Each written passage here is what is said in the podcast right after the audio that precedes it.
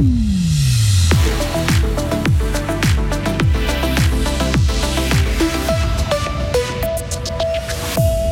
L'État de Fribourg défend le langage épicène et inclusif et tacle l'Académie française. Terrain de foot fribourgeois dégradé, la facture sera salée.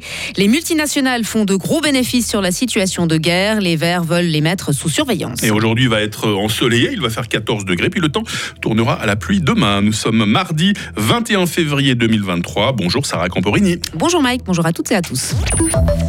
L'Académie française n'est plus la référence absolue. Oui, c'est en substance ce que répond le gouvernement fribourgeois à deux députés PLR. Il s'inquiétait du respect de la langue française dans le canton de Fribourg selon les usages, les usages et les règles de l'institution. L'Académie française ne reconnaît pas l'écriture inclusive ou le langage épicène. Elle estime en effet que ce système rend les textes illisibles, un argument que rejette l'État fribourgeois Hugo Savary. Selon le gouvernement, le langage inclusif ou épicène existe pour éviter les discriminations sexiste. Et ça fait déjà depuis 1998 que l'État de Fribourg a décidé d'agir, en édictant des recommandations concernant l'égalité linguistique entre femmes et hommes.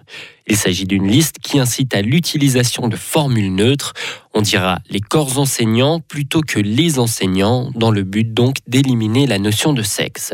Ou alors, il y a ce qu'on appelle des doublets qui veut qu'on utilise les fribourgeoises et les fribourgeoises plutôt que de faire primer le masculin sur le féminin. Dans sa réponse, le gouvernement fribourgeois rappelle que l'Académie française a le droit de prendre position sur ce sujet, mais son mandat concerne le vocabulaire et pas la grammaire française.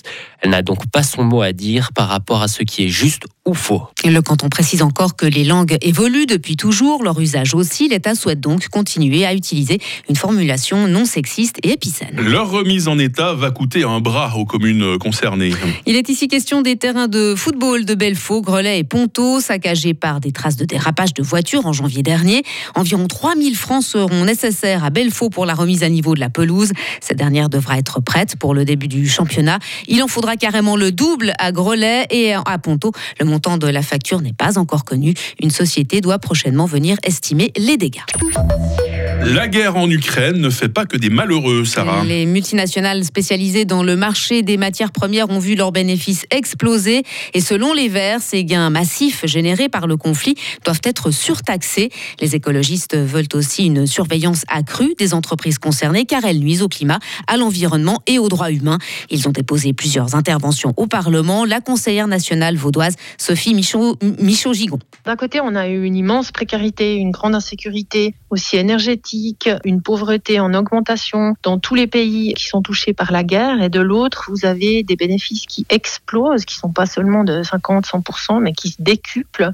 Et là, euh, ben, l'Union européenne, elle, a agi, a décidé de ponctionner une partie euh, supplémentaire, finalement, comme une sorte de soutien pour combattre les conséquences de la guerre. Et, il y a quelque part une forme de justice, vu que ces entreprises-là, c'est grâce à la situation de crise et à la guerre qu'elles s'enrichissent autant. Les Verts demandent aussi que ces multinationales soient davantage surveillées car elles nuisent au climat, à l'environnement et aux droits humains. Le nord de la Syrie et la province turque de Hatay ont de nouveau tremblé hier. Hein. Oui, deux séismes de forte puissance, respectivement de magnitude 6,4 et 5,8 sur l'échelle de Richter se sont produits, faisant au moins trois morts. Il s'ajoute aux 45 000 victimes du tremblement de terre du 6 février dernier dans les deux pays. Et puis au Brésil, des inondations et des glissements de terrain ont fait au moins 40 victimes dans l'état de Sao Paulo. Euh, des centaines de personnes se retrouvent sans abri et ce n'est peut-être pas terminé. L'Institut météorologique national a émis une alerte pour de nouvelles intempéries dans la région ces prochains jours. Et puis on reste au Brésil, Sarah, avec une actu nettement plus légère. Hein. Ah oui, six écoles de samba parmi les plus prestigieuses se succèdent dans le Sambodrome de Rio euh, devant des dizaines de milliers de spectateurs. Ces, ces écoles tentent de décrocher le très convoité titre de championne du carnaval.